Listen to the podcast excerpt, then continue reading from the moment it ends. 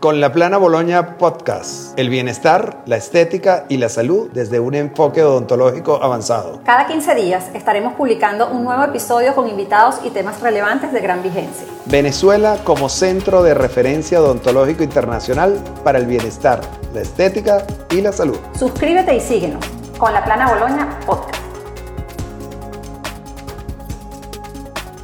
Me encuentro con el doctor Luis Alonso Calatrava tengo el honor de tenerlo aquí conmigo, pues es difícil poder decir el currículum del doctor Calatrava, como yo lo resumo, él es el buque insignia de la educación en nuestro país. Y bueno, mi querido doctor, sin muchos preámbulos, ¿cómo estás? Oye, un placer compartir contigo, Anabel, siempre tan amable, siempre tan eh, importante eh, tu trabajo, eh, tu proyección, lo cual me siento muy orgulloso. Gracias, doctor. Este, la verdad es que, bueno, con el doctor me unen muchos años, no solamente de cuando éramos estudiantes, sino que hemos logrado también compartir ciertas experiencias laborales. Y realmente el tema que quisiéramos abordar con usted hoy es acerca de los desgastes dentales. Desgastes y de alguna manera la sensibilidad que esto genera. El doctor es un gran estudioso, no para de estudiar y tiene muchísima información que compartir con nosotros acerca de este tema. Bueno, los desgastes dentales eh, son motivo de estudio en el mundo entero en este momento. Eh, nosotros en Venezuela, eh, las universidades, probablemente por la alta influencia que tenemos de la odontología norteamericana, no se le ha dado tanto énfasis. Sin embargo, en la odontología europea, la odontología australiana, los estudios son bien marcados epidemiológicamente, han hecho análisis en muchos países de Europa y ellos tienen muchísimas publicaciones en el área de los desgastes. Bueno, nosotros estamos acogiéndonos a, esa, actividad que también vale decir que los brasileros en Latinoamérica también tienen bastante background en, el manejo de esta problemática. Bueno, eh, los desgastes para los odontólogos y para el público en general son de diferentes índoles. Hay, hay desgastes eh, en unas superficies del diente diferentes totalmente de otras. Y desde el punto de vista académico podría haber cuatro diferenciaciones. Es decir, una cosa es la erosión, otra la abrasión, la atrición y la abfracción.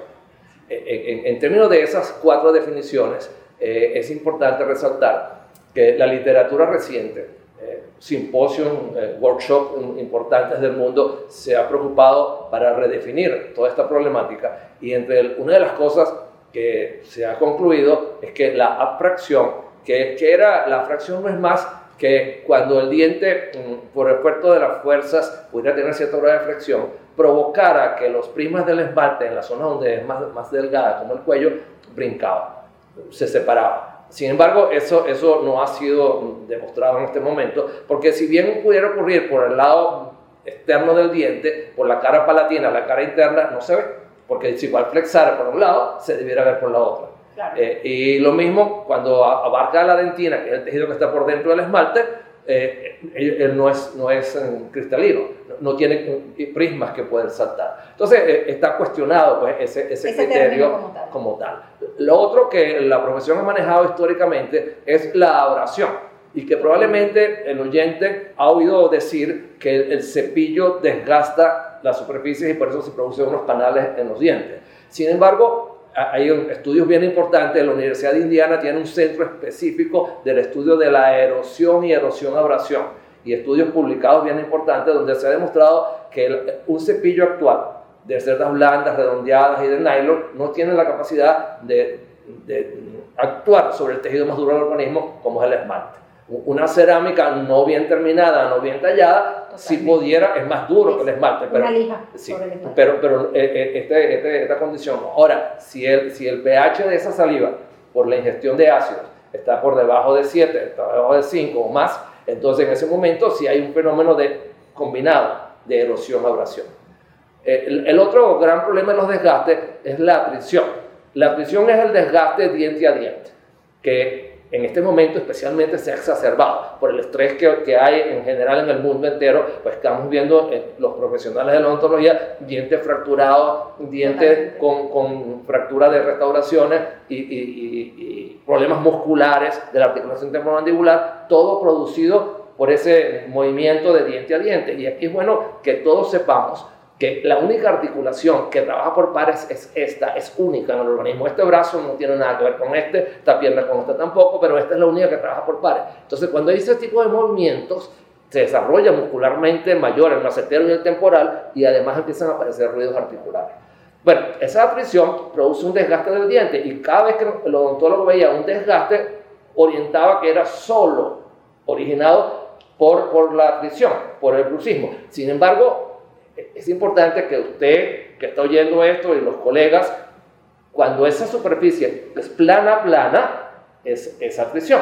Pero si hay un grado de concavidad en el centro, entonces hay una combinación de atrición con algo químico. Porque como cualquier otra situación, el desgaste, si es por este movimiento, tiene que ser coincidente y plano. Si, si ya está con cierto grado de concavidad, es que hay una combinación con un agente químico. Entonces, eh, partiendo de, esas cuatro definiciones, el, mundo odontológico en diferentes eventos recientes pues ha ratificado que el problema fundamental es la erosión. Y esa erosión, este, bueno, ¿por qué se produce? Se produce por dos mecanismos, extrínsecos o intrínsecos. ¿Y cuáles serían los extrínsecos? Bueno, la dieta. Eso le iba a preguntar justamente, porque eh, uno de los aspectos que también tienen mucho que ver con la odontología restauradora estética ha sido todos estos avances y estudios acerca de la erosión, que pareciera que es la enfermedad más silente de esta, de esta época y que adicionalmente cada vez más se ve en pacientes más jóvenes. Entonces, cuéntenos usted un poquito, doctor, con respecto a, esos factores. La, dieta mundial en los últimos 50 años ha cambiado totalmente. O sea, eh, la, la dieta de refrescos, a partir todo lo que está enlatado o al vacío contiene ácido fosfórico para, para, como preservativo. Entonces, todo el que tenga una dieta de enlatados o, alguna combinación de, de, procesado, tiene, tiene ese componente, entonces que quizás no, no pensamos que no es un limón, pero, pero sí tiene, tiene, tiene, tiene componentes de ese tipo. Bueno, entonces eh, eh, eh, la dieta extrínseca va desde los refrescos, las bebidas deportivas, los té, las bebidas a base de té, que es muy común, limonadas, naranja, piña, parchita, durazno, fresa. O sea, cuando uno empieza a buscar en el interrogatorio, hay patrones familiares que, que, que hacen de, hábitos de, de, tener, o los jugos, los jugos, o las ensaladas. Las ensaladas siempre van a tener tomate, van a tener pepino, le van a poner limón, le van a poner vinagre. Entonces hay una sumatoria de situaciones de orden extrínseco, de patrones que tenemos los, en la población mundial, y especialmente aquí en nuestro que vivimos en el trópico, de tener muchos mm, mm, eh, elementos ácidos. las otras son las intrínsecas, que también tenemos un, un, compromiso bien importante los odontólogos y vincularnos en el área de la medicina con el gastroenterólogo, que es la cantidad de pacientes que tienen gastritis, reflujo gastroesofágico, bulimia en la manera más seria, y entonces son patrones totalmente diferentes que ocurren más bien en las superficies internas, técnicamente palatinas, de, los dientes. La cara interna. La cara interna de los dientes. Y que si además tiene un hábito de lengua del paciente de, rozarlo, ah, lo agrava mucho más. Entonces, eh, la, la condición en ocasiones el odontólogo puede ser el que va a diagnosticar que exista una gastritis o no, o un reflujo gastroesofágico, que el paciente muchas veces dice que no, y sin embargo, al haber el análisis con un gastroenterólogo, pues se determina que sí hay. Incluso los pacientes bulímicos los diagnostica muchísimas veces el, el odontólogo porque ve ese desgaste típico en las caras palatinas de los dientes. Y, que generalmente lo, lo, lo niegan. Lo niegan, claro. El paciente bulímico muchas veces lo niega. Y, y, y si usted además, usted es una persona bulímico o por, alguna razón vomita con frecuencia. Y el primer patrón que uno hace al vomitar es cepillarse los dientes. Entonces ahí se agrava el problema, porque en ese pH tan ácido, el efecto mecánico de la oración del cepillo sí va a tener algún tipo de acción. Entonces, conociendo esas dos condiciones, intrínsecas o extrínsecas, ya tenemos un camino para tener un diagnóstico cercano y entonces empezar nosotros a recomendarle al paciente terminando con ese análisis de dieta, que es bien importante. Claro, porque adicionalmente yo lo que veo es que muchos pacientes de repente consumen de este tipo de elementos, pero que ni siquiera son conscientes de que estos elementos están causando ese daño. Entonces, ¿cómo hace en el caso suyo, que ha estudiado este tema tan en profundidad para, para indagar hasta el punto de encontrar cuál es la causa verdadera. Es muy, o, de ese paciente, porque seguro la de uno no, es diferente. Por, eso se, hoy se habla de la medicina individualizada y de la odontología individualizada. Cada paciente es diferente y tienes que abordarlo de una manera diferente. Bueno, yo, yo tengo versiones anecdóticas mientras hacía el estudio en la Universidad Central de Venezuela, que un señor bastante mayor que me negó que todo no tomó ácido, no tomó ácido, y de repente el señor me llamó y me dice, doctor, ¿será que yo tomaba mucho culé? Ah. Y resulta que el culé es puro ácido. Otra señora igual, en dos oportunidades, pacientes diferentes, me confesaron, ¿será que yo como mucha aceituna? Entonces, cuando tú le dices a una persona, ¿comes ácido? No, no como ácido. Tienes que empezar a, a recordarle elementos que son ácidos, que son probables para que esa persona eh, lo interprete. Después hay otra condición que ya no es, la, no es extrínseco ni extrínseco de una manera directa, que son por eh, algunas condiciones propias, como por ejemplo nadadores de alta competencia. Cuando, cuando nos planteamos esta condición, bueno, no es porque yo voy a una piscina una vez, se me va a tener el desgaste, pero si yo estoy 3 y 4, 2 y 3 horas diarias en una piscina que está altamente clorada, eso va a producir un desgaste en esa superficie. Además, después de tener un tiempo uno de una piscina, igual como los, dedos se nos arrugan, igual perdemos la película adquirida por el agua del agua. Entonces, esa superficie evidentemente está más susceptible a que haya el desgaste por, por el contenido ácido que tiene esa piscina mal clorada. Eh, otra condición, bueno, un, ciclista o cualquier otro deportista o un gimnasio cualquiera, que usted va al salir del gimnasio, probablemente en muchos de los gimnasios hay lugares donde te dicen, bueno, toma una naranja porque es muy importante, porque tiene, tiene potasio que lo has perdido por el sudor, o, o tómate un Gatorade. Bueno, ambos en esa boca seca que acabas de hacer eh, un deporte, pues es, realmente un conflicto serio otra condición que aquí nosotros eh, hemos muchas veces pasamos del whisky a ser tomadores de vino. Resulta que las imágenes de pacientes eh, catadores de vino es acabado, acabado totalmente el esmalte. Entonces, porque cualquiera que vaya a una cata, lo primero que le dicen son tres cosas: vista, olfato y gusto. Vea el vino, come la copa como debe ser, huélalo, busque y después no se lo trague hágalo correr para que despierte las papilas gustativas. Bueno, ese correr es que va a correr por toda la superficie de los dientes y cuando es repetitivo, el, poder de desgaste es mucho mayor. Por eso que históricamente cuando uno iba a una fiesta, y que esto viene de los franceses, te ponían una mesa de quesos con vino. ¿Por qué? Porque hacían un equilibrio ácido-base. O sea que si usted le invitan a tomar un vino, diga, pidan una ración de queso de manera de hacer el equilibrio ácido-base de, esa condición. No porque uno se toma una copa de vino un día va a tener ese problema, pero si usted es una persona de hábitos de vino, es conveniente comerlo o tomarlo conjuntamente con quesos, de manera que haya el equilibrio ácido-base.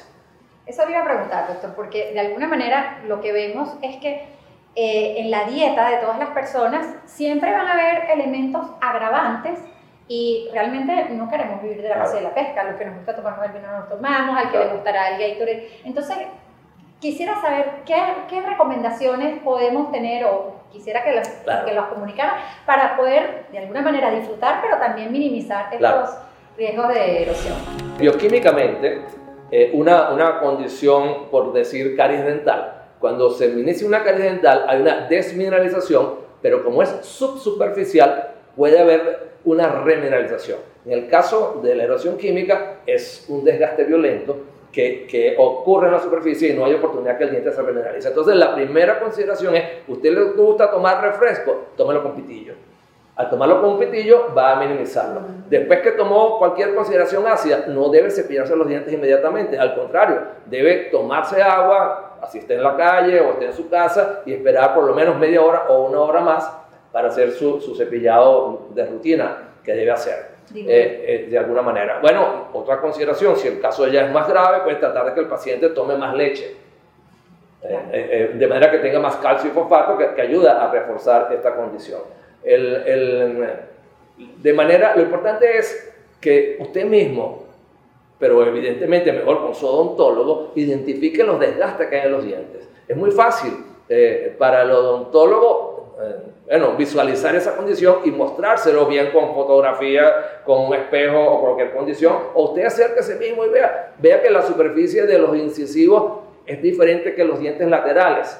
O sea, ¿por qué? Porque cuando uno toma cualquier refresco, cualquier eh, cosa que muerda con los incisivos, el desgaste es mucho más evidente en los dos centrales que en los laterales, a menos que usted tenga un hábito que muerda más de un lado, entonces va a ocurrir el patrón de una manera diferente. Entonces, la recomendación primero es educar al paciente sobre esta condición. Que, el paciente esté consciente que él tiene un desgaste. Eh, nos acostumbramos, yo creo que todos los odontólogos, pues, de, expresar al paciente su expectativa de vida en Venezuela en este momento, según estadísticas informáticas, es 78 años de edad. Si usted quiere vivir 78 años de edad, usted tiene que tener patrones diferentes en términos de su dieta, porque va a tener un, desgaste cada vez más agresivo. Y, y, estos desgastes que ocurren en ese tejido tan duro como es el esmalte, también ocurren en restauraciones. Ahora, una pregunta, doctor, porque usted hablaba de tomar leche, eh, hablaba de, de longevidad, pero ¿qué sucede con este tipo de lesiones o este tipo de patrones de desgaste que los vemos desde niños, los vemos en adolescentes, porque esos niños que los tienen, ¿cuántos años de vida no le quedan esos dientes en boca? Entonces, ¿por qué hay tantos, hay esa diferencia y se presenta en distintas edades? Bueno, eh, primero cuando es en niños, eh, hay unos estudios interesantísimos hechos en, países árabes y en muchos lugares del mundo, donde el patrón de refresco es altísimo en los niños y el esmalte del niño es más débil y es más delgado que en el adulto. Digamos, entonces es la dentición primaria. Bueno, después el problema viene en el adolescente. Bueno, históricamente en Venezuela, ahorita quizás por la situación económica no se verá tan marcado, pero cualquier hamburguesa iba acompañada de unos refrescos.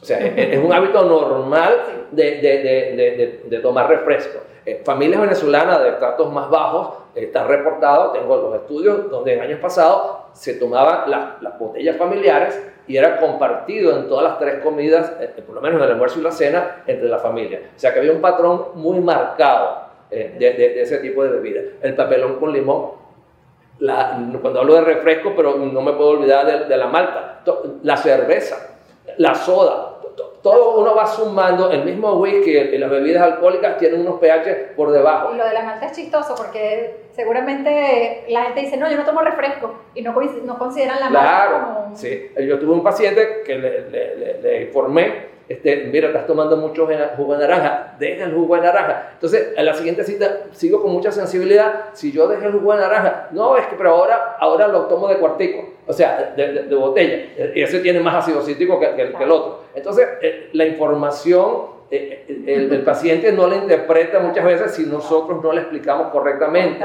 cuál, cuál es la condición. Entonces, los estudios hechos en Europa lo que alarma es que adolescentes y adultos jóvenes, su patrón es muy marcado. Entonces, si tú a esta edad tienes eso, cuando seas adulto mayor, prácticamente, si continúas con estas dietas modernas, vas a tener un, estado de muchísimo más difícil de restaurar. Bueno, y el adulto mayor, aunque las dietas mm, probablemente no fue ese adulto mayor de hoy, no, en su infancia o en su adolescente no tomó tanto refresco, pero ha tenido otra fruta que también se lo está produciendo. Entonces, muchas veces oye, se me han puesto los dientes amarillos cuando el paciente es adulto o adulto mayor. No es que se te ha puesto el diente amarillo. Bueno, sí hay un factor, que es que tiene más dentina y la dentina del cromo es más amarillo. Pero el problema es que ha perdido el esmalte. Entonces, por eso me veo el diente amarillo, porque ha perdido el esmalte. Entonces, al perder el esmalte, el tono es mucho mayor. Entonces, la realidad es, la oportunidad de yo trabajar en la Universidad Central de Venezuela, estar en la sala clínica donde hay una mañana 30 o 40 pacientes y estamos viendo esa variedad de pacientes, puedo, he podido apreciar la situación que es bien seria, es bien marcada, que amerita que nos concienticemos los profesionales y los pacientes individualmente de un factor que está ocurriendo. Porque no hay cosa más seria que ser viejo. Yo quisiera ser joven, pero mucho más serio es ser viejo y sin dientes. Entonces, si yo no cuido mis dientes tempranamente, la situación va a ser muchísimo más grave. Yo creo que en eso también hay un tema, por ejemplo, las cantinas de los colegios. Yo que tengo un hijo adolescente, entonces, ¿qué ofrecen en las cantinas? Limonada, jugo de naranja, entonces es como promocionar un poco esos hábitos de... Hay una decisión muy interesante del Instituto Nacional de Nutrición que prohibió los refrescos en las escuelas. Pero entonces lo que te ofrecen son puras bebidas ácidas. No te ofrecen jugo de lechosa. No. Porque la, la lechosa en 24 horas se daña. En cambio, esas bebidas cítricas duran en nevera más tiempo. Y todas las que ofertan, como tú dices, son esas bebidas cítricas. Entonces se crea un patrón, un patrón de gusto a las bebidas ácidas. Que después, aunque ya no estés en el colegio, es el que te gusta, pues. Entonces, tenemos que hacer campaña de que... y, los niños compran, compran en la cantina desde que tienen 7 años, o sea, esos dientes están expuestos a, a, a, esos ácidos desde muy temprana edad. Muy temprana edad y el patrón del gusto al ácido. Y, exactamente, se, se, vuelve ese sí. Doctor, otra pregunta que de alguna manera siempre genera como mucha controversia o mucha duda entre las personas y es las pastas dentales. O sea, existen pastas que, eh, que exacerban esta situación, algunas que ayudan. ¿Cuál es la investigación hoy en día con respecto al ah, tema de las eh, pastas? Es, interesante esto. Eh, la, pasta tradicional venezolana, la más conocida, que todos sabemos cuál es, ella cumple con la norma RDA de abrasividad. O sea, la pasta venezolana tradicional cumple con la norma de abrasividad. Pero ¿cuál es el problema que tenemos ahora? Que usted va a comprar pastas y una cantidad de pastas que no, no son de una procedencia desconocida y que probablemente tienen un alto grado de abrasividad. Entonces, esa es la, primera condición con las pastas. La otra es que este proceso erosivo va a responder en muchos pacientes con hipersensibilidad. Es decir, que ese paciente lo primero que puede haber sentido es que me toco el diente y me duele y pienso que es caries y no es un problema de que la dentina está expuesta. Bueno, entonces hay pastas específicas para esa hipersensibilidad que son unas pastas a base de elementos eh, que tienen eh, estaño, que es un patrón, y otros que tienen arginina. Eh, unas pastas que tienen la arginina, la arginina oblitera los canalículos dentinarios y por lo tanto disminuye. En cambio, las otras va a un proceso que desde el punto de vista nervioso transmite al cerebro y, y corta la transmisión. Bueno, lo importante es que una u otra, si actúa favorablemente, en la medida que usted vuelva a comer ácido, se va a volver a presentar. O sea, si usted colocó una pasta con arginina, obliteró los canalículos, me siento mucho mejor, pero mañana, esta semana, compré en mi casa mandarinas y resulta que entonces, como mandarinas toda la semana, se vuelve a exacerbar la molestia de hipersensibilidad. Eh, eh, yo tuve que viajar a, Estados Unidos con mi familia a visitarla y me impresionó mucho la cantidad de propagandas de pastas dentales y de cepillos y de enjuagues, aquí eso se acabó. Aquí no hay ningún tipo de prevención que uno pueda pensar y de conocimiento de pasta. Ya hace varios años que no existe. Bueno, me impresionó ver allá que ya hay una pasta dental en Amelite que en su propaganda por la televisión habla de los ácidos, habla de la, de la protección del esmalte, o sea que ya hasta las pastas comerciales están tomando conciencia de este problema. Y junto con eso está el problema de los enjuagues.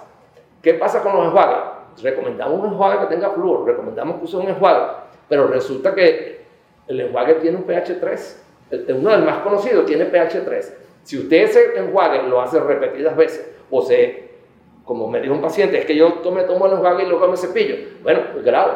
Mal. Sí, y realmente, y no, no hay que abusar del uso porque el, el enjuague tiene un pH bajo, igual que el café. El café es otra de las condiciones que tiene pH. Si usted toma un café no le va a pasar nada, pero si me tomo uno a las 8, uno a las 10, uno a las 11 y otra vez me vuelvo a repetir a veces a tomar café, bueno, tengo un pH que me está permanentemente agrediendo ese esmalte. Entonces, eh, la, la, la, condición fundamental que nosotros tenemos que manejar es la educación. La, educación del paciente, la reeducación del profesional. Eh, porque el, el, profesional que se graduó hace 5, 10 o 15 o 20 años, eso no se planteaba en las universidades. En este momento, bueno, estamos tratando de insistir más en esa condición. Pero entonces el, profesional tiene que reeducarse y entender que lo que se está discutiendo en este momento en relación con la fracción, que el cepillo no desgasta, que el cepillo desgasta si está en un ambiente ácido y que la atrición tenemos nosotros que averiguar muy bien que las superficies sean coincidentes. Y, y entonces dedicarle a esa historia clínica un lapso especial. Y si es posible tener usted un documento que se lo envíe a su paciente por, por, el correo después que usted lo atendió o se lo da impreso como, como se lo da un, un nutricionista o, un, cardiólogo a su paciente, porque el odontólogo le dé una información escrita, porque muchas veces esta información en la silla en el momento de la consulta, él la percibe, la percibe, pero no la madura, sino es que después usted la tiene escrita y la puede leer de alguna manera y concientizarlo de una manera más, seria eh, en función de la prevención, en función de, de, educación del paciente. Pero yo creo que es importante, tal cual lo que usted dice, no solamente la educación a los pacientes, sino también los profesionales eh, nos debemos de reentrenar todo el tiempo en este aspecto. Eh, hoy en día, como usted dice, de repente hace 20 años el problema de la erosión no se hablaba tan evidente como hoy en día, pero hoy en día las publicaciones y de hecho todos los protocolos rehabilitadores para erosión también han hecho un gran avance porque como la erosión se ve cada vez en pacientes más jóvenes, también nos, hemos visto la necesidad de cada vez manejarnos bajo un esquema mucho menos invasivo para dar soluciones a estos pacientes que de alguna manera tienen un gran desgaste, pero que son de una edad muy joven también. Hay, hay una consideración que es bien importante acentuarla, eh, que es el factor biológico protector propio del paciente, que es la saliva. Paciente que tiene poca saliva tiene mucho más riesgo. Y a veces tener poca saliva tiene una eh, componente medicamentoso. Muchísimos, hay más de 400 medicamentos reportados que si le quita el dolor, que si es un diurético, que si es un antihipertensivo, hay, hay 400 medicamentos que sirven para una cosa, pero como factor colateral seca la boca. Entonces, una boca seca es mucho más susceptible a que tenga este proceso erosivo. Y cuando hablamos de la saliva, el que es odontólogo entiende lo que es la película adquirida, que es eso que tenemos sobre la, superficie del esmalte. Pues. Entonces, al tener boca seca y no hay película adquirida, el efecto del ácido es muchísimo más agresivo. Entonces, alguien podrá decir, yo, yo como ácido y no tengo este problema. Es porque usted tiene una buena saliva, tiene buena capacidad buffer, que, que el pH de la saliva regresa rápidamente a 7 de nuevo. Bueno, súper, súper importante y súper interesante la información que nos comparte hoy el doctor Luis Alonso Calatrava sobre este tema del el desgaste, la etiología o los diferentes eh, factores y mecanismos que pueden generar un tipo u otro de desgaste. Y bueno, sigan con nosotros que seguiremos llevando a cabo estas, estas conversaciones con queridos profesionales del área de la salud, que son temas de interés para todos ustedes. Muchas gracias. Gracias también.